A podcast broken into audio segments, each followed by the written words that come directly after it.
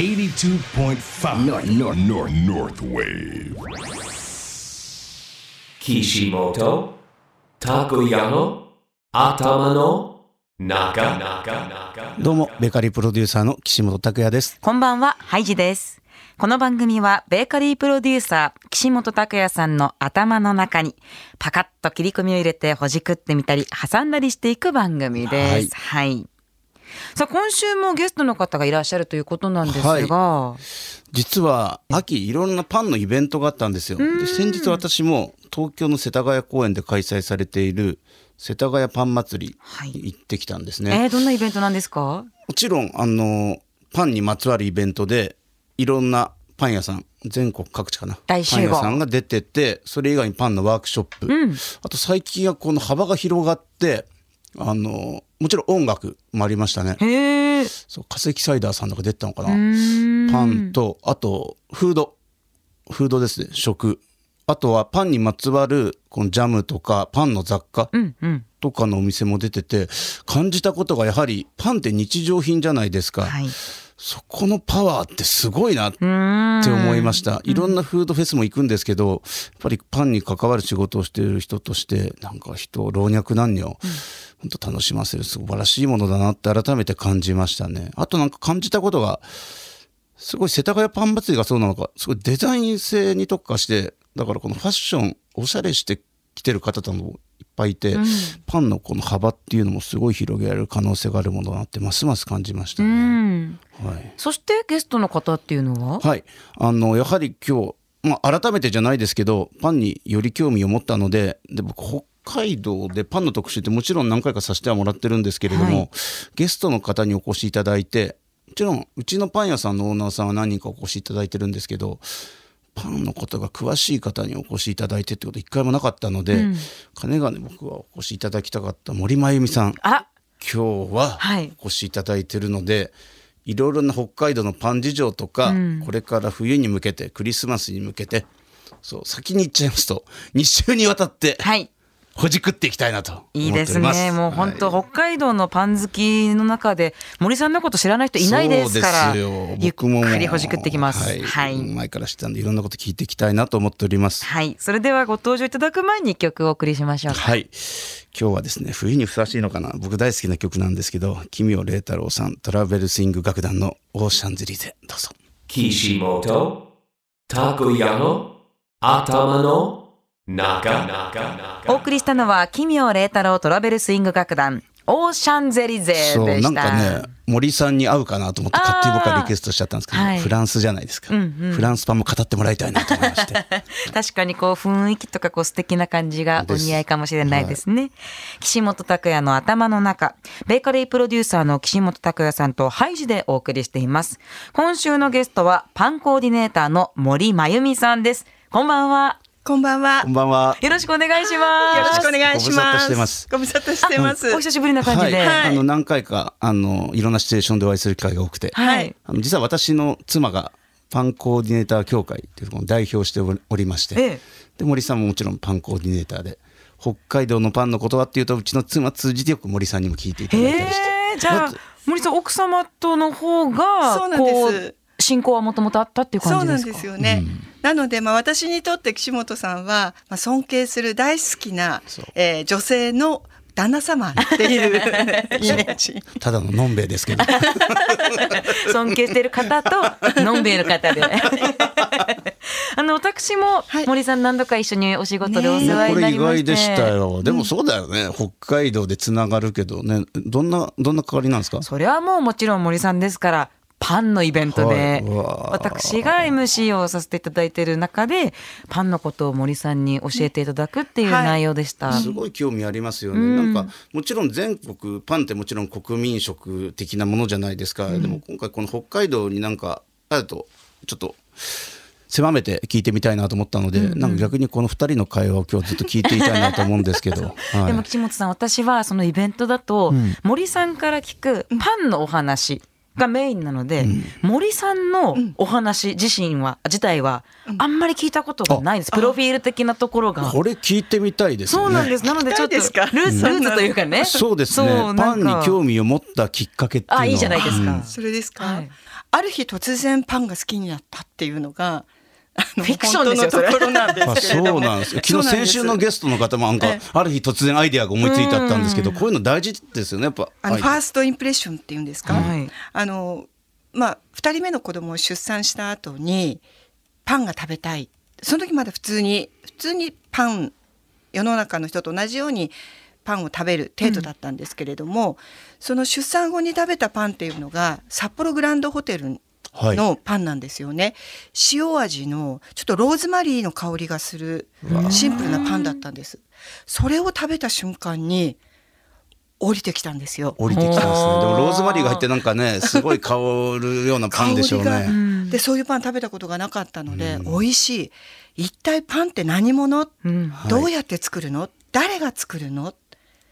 この美味しさを誰かに伝えたいっていうのが始まりだったんです。なぜか作る方には興味を持てなくて出来上がったパンに対してのなんかこうなんでしょうリスペクト、うんはい。うん作る人へのリスペクト、はい。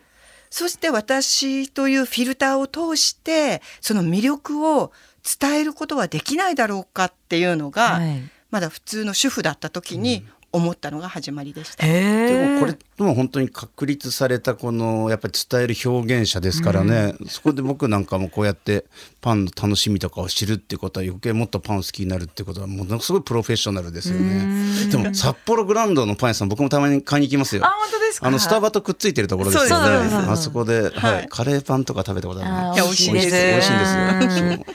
えーそして主婦業をされていて、ええでパン好きだってなったわけじゃないですか。そうです。まず何をしたんですか、普通に食べてたんですけれども、はい。あそこにパン好きの変な人がいるっていうのが こうテレビ局のディレクターに知れて。でその方が私とランチをしたことでこれは使えると思ったらしく、はい。来月からそのパンのに詳しい人として番組に月1で準レギュラーで出てくださいって言われたんですよ。はい。じゃあそこの札幌グランドでパンを食べて興味を持ってから、はい。もう北海道中のというか全国のいろんなパン屋さん回ったりも。してました。わあすごいな。それでなんかこうこれを伝えたいけれどもその術はなかったんですが、なんかひょんなことからそういうことになって、はい。でテレビでパンの魅力を伝える。はいで私そのパン屋さんの厨房に入ってみたかったんですけれども、一般の人だと入れないじゃないですか、うん。テレビの取材っていうことをなんかまあなんでしょうそれを盾にして厨房を覗かせていただいたり、はい。作ってる方のお話を聞くっていうことができたことによってもっとその、うんパンの向こう側を知るっていうことがはできて。より一層興味を森さん自身もね持たれるわけですよね。そうなんです。そしてまあその後は向こう側のもっと向こう側の小麦畑こうはい生産者の方とか、そう製粉会社の方とか、そのパンに携わっていく人たちとも交流ができてその世界を知るっていうことになるんですよね。面白い。い例えばこの向こう側を知った時にええ。初めてこのパン職人さんやパン作られる方と対峙するわけじゃないですか、そうです。その時感じた印象ってありますか？あのまず私最近言うんですけれども、パンは農産物だなっていうふうに思ったんです。えー小麦畑を見て生産者のお話を聞いて、小麦ってその順調に育つわけでもなく、うん。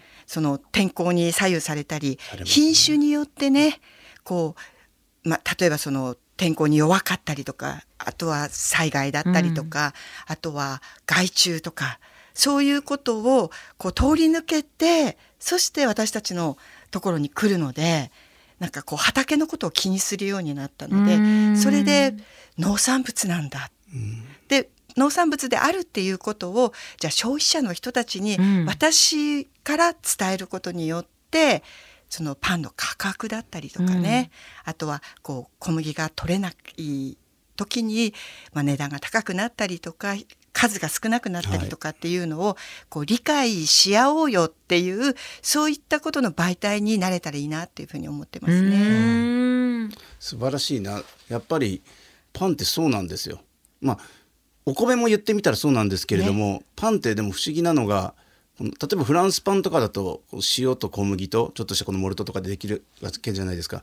かといってこういうデニッシュみたいなケーキみたいなのもあるんですけど元を正せば全部農産物で、そこってね意外と考えるようで当たり前のことなんだけど、パンに対してそこまでフォーキャスして考えるってことは米よりはないかな僕の中で。も。でもこれもちろん当然なことなんですけど、そこをまた見方を考えると非常に面白いと思います。うん。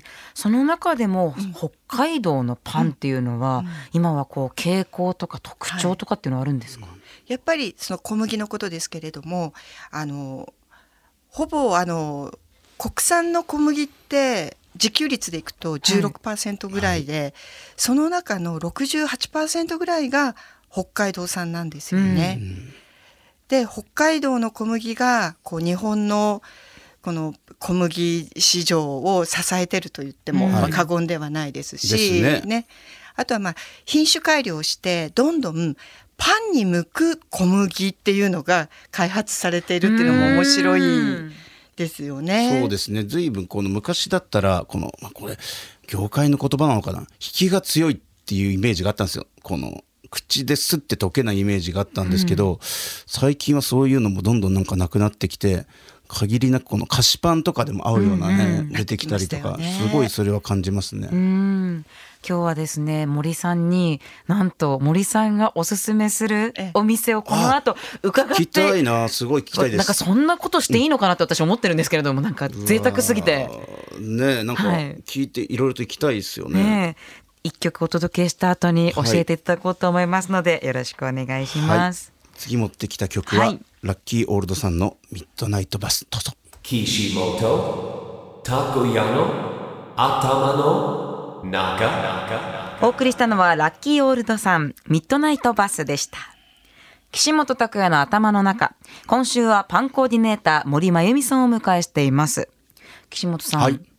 森さんに北海道の美味しいパンをご紹介いただこうと思うんですが、はい。まあいろんな基準があると思いますので。そうなんですよ。だから純粋にこの森さんが最近気になってたりとかはい。するの、ねさっきのこの表現するって非常に興味を持ったんで、うん。今森さんがすごい気になってるパン屋さんうん。とか、まあ、好きなパン屋さん聞きたいですね。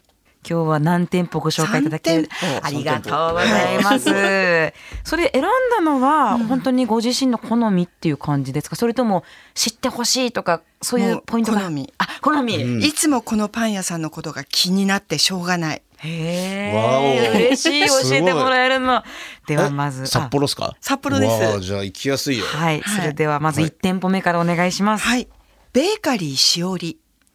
ベーカリーしおりさん、中央区の大通り西18丁目地下鉄駅の近くなんですけれども。あアクセスいいですね西はい18丁目って言ったら丸山まで行かないかあ、手前？手前ですね。はいはい。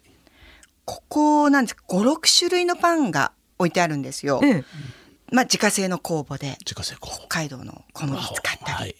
で、もともとは東京のルヴァンで修行されていた方なんです。富ヶ谷の。富ヶ谷のあー名店で名店名店なんです美味しいですよ。はい。あもうあのシンプルなこう何ですか自然のままにみたいなはい感じのあ素朴でしょうね。素朴なんですよ。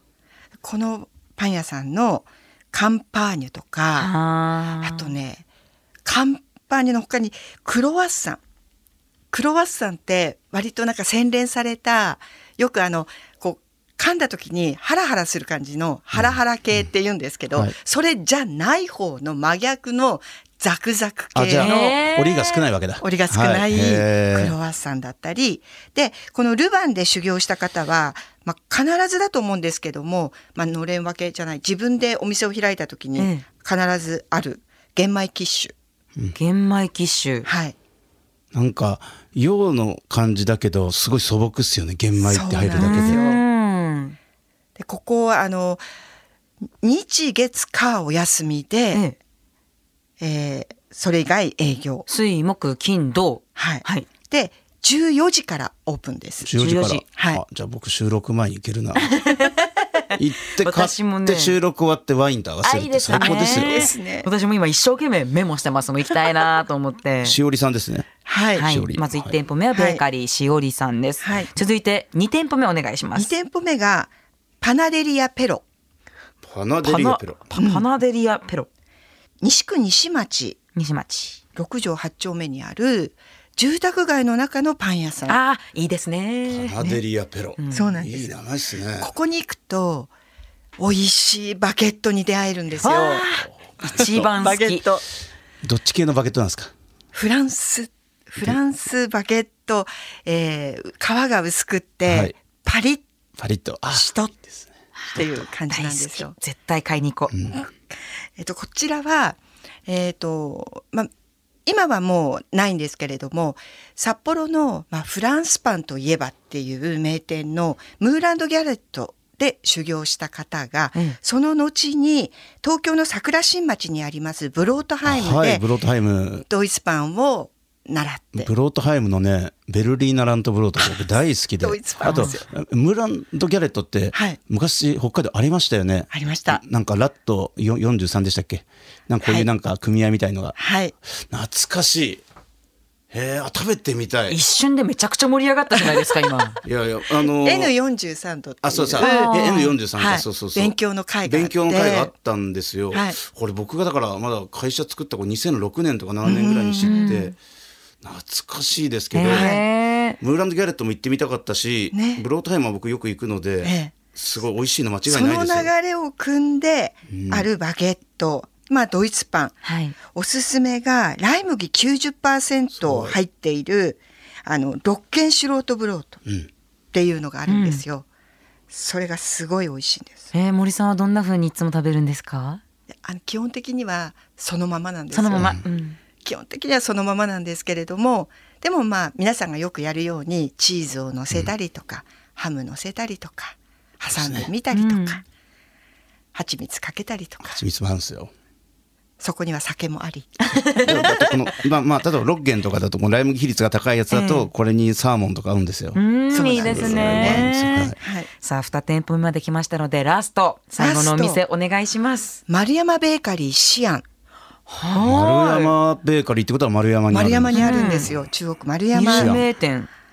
そうそうなんです、うん。ここはアコ天然酵母っていうのを使あアコはいってて、麹の力を借りてね、はい。発酵させるっていうそうですね。すごい風味がね、うん。いいんですよね。アコ酵母のパンはいいです。はい。次の日食べた方が美味しいっていうん。うパン屋さんのパンなんですけどここは、まあ、絶対焼く食パンっていうのがあって。そうそうそう。うん。でこれはどうして絶対焼くなのかというと油分を使っていないので焼いたことによってサクサク感を味わってもらえる、風味が出そうですねすごい。そうなんですよ、このアコの酵母のね。うん。で他にもデリカテッセンがあったりとか最近はねサンドイッチに力入れてるんですあ、いいですね。面白いですね。はい。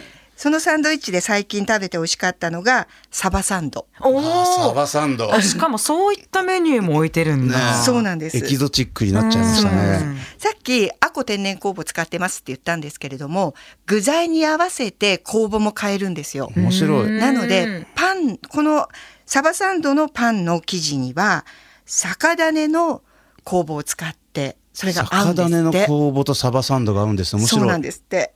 で、まあ、あの本当にね身の厚い塩サバ焼いた後に、えーお野菜とかね、はい。それをバルサミコのバルサミコ酢うん。の味付けだったりとかして、なんかねお料理のようなサンドイッチを食べられるお店なんです。ああ、それこそお酒だ。すごいですよね。だからこのアコの酵母で酸味のあるもちろんあのトルコの有名なものじゃないですか、本当これこそイノベーティブですよ、本当進化してますよ、そうですね。うわーこれにワインとか合わせると最高ですよ、ね、あの私も絶対焼くパンは食べたことがあったんですけれども、他はちょっとまだサバサンドをチャレンジしたことなかったんで、はい。また行ってみたいなと思いました。食べてみたいですね。うん。僕も大好きなパンの一つなので。あの僕もねあのあの横浜の,、はい。あの徳太郎さん知ってます？ベッカラドクトはい、ロ、徳太郎さん、はいはい。サバサンドも大好きなんですよ。食べました。美味しいですよね。今パンのファンの方いっぱいメモしてますよ。あの飛んでイスタンブブール聞きながらずっとはい、いいですね。今日はね特別に教えていただきまして嬉しかったなと思ったんですけれども、嬉しい。はい、森さんがコーディネートするイベントを今後控えてますので、そこもちょっと教えてもらってもいいですか？はい、あのパンコーディネーターとして、まあ、いろいろ仕事をしているんですけどその中で最近メインになっているのがあのパンイベントのコーディネートをするっていうので、もうかれこれ10年以上で160回以上コーディネートしてるんです。160回？そうなんですよ。イベンターさんすごいですよコーディネーターとかもうイベンターさんすごいそうなんですよ。一軒一軒パン屋さんのお世話をしながら当日を迎えるっていうのをやってるんですけれども、えーそんな中12月の16日17日で北海道最大のハンドメイドフェスティバルがあるんです。はいえー札幌モノビレッジというイベントなんですね。モノビレッジの片隅なんですけど、この片隅でパンビレッジっていうのをやるんです。あれというなんかことはねおモ店ノビレッジのクラフト感の中なんかすごい合いそうですよね、楽しみ、はい。ここに14店舗のパン屋さんとそれからジャムとかコーヒーとかはい。蜂蜜とかのお店も全部交えて、えー開催されます。2日間でだいたいねここのパンのところだけで7,000人ぐらいのお客様が来てくれます。パンの力すごいけど。すごいんですよ。すごい。けどね、やっぱり僕なんかこの森さんのこのバイタリティっていうのかな、もう本当そこですね。ごい。そこが多分伝わってるんだと思います。なんかすごいこのイベント自体がこの心がこもって真心を感じますよ。行ってみたいですね、うんこれ入場料が必要なので、まあ、詳しくは札幌モノビレッジで検索してください。はい、会場は札幌ドームです。ぜひたくさん美味しいパンと出会っていただきたいと思います。さて森さんなんですが岸本さんからもお話あった通り、はい。来週もご出演いただくということで、来週はクリスマスの時期ということもありまして、ね近くなっておりますから、はそこのお話もちょっと聞そけたらと思ってます。ちょっと個人的にもいろんな聞きたいことがあったので、はい皆さん楽しみにしていてくださいはいということで森さん来週もよろしくお。願いします。岸本さんご挨拶お願いします。はい、それでは良い週末をベーカリープロデューサーの岸本拓也でしたハイジでした。